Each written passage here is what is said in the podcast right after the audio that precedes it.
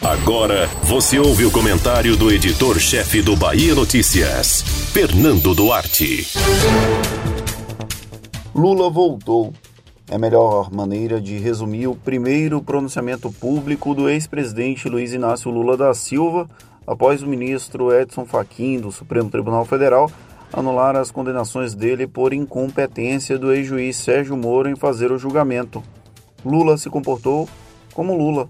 Atacou duramente adversários, leia-se Moro e a força-tarefa da Operação Lava Jato, traçou paralelos entre o governo de Jair Bolsonaro e o momento em que esteve no Palácio do Planalto e conversou com o povo.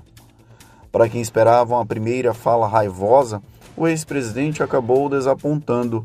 As objeções ficaram contidas e restritas aos algozes que o condenaram e o removeram da disputa eleitoral de 2018, como quem reconhece o papel enquanto uma das principais lideranças políticas do Brasil.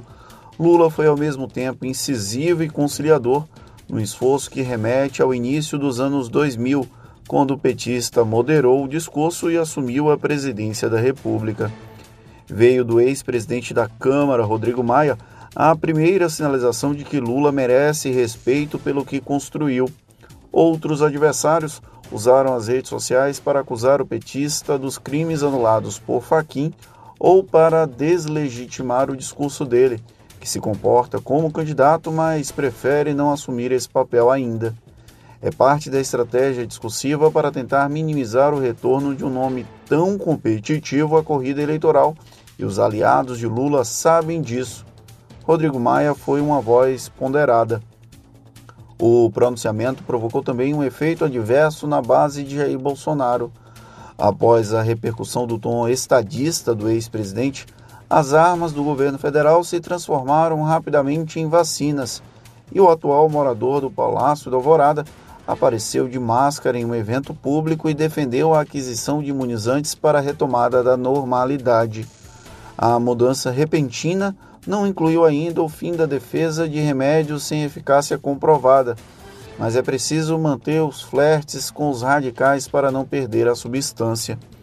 A partir de agora, todos os atos envolvendo Lula serão acompanhados de perto. O petista vai aproveitar o vazio de liderança deixado pela inaptidão de Bolsonaro para comandar o país.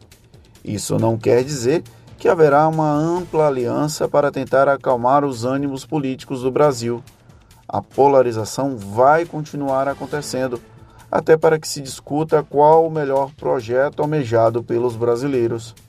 Porém, a melhor forma de sintetizar os acontecimentos dos últimos dias é também bem simples. Lula voltou.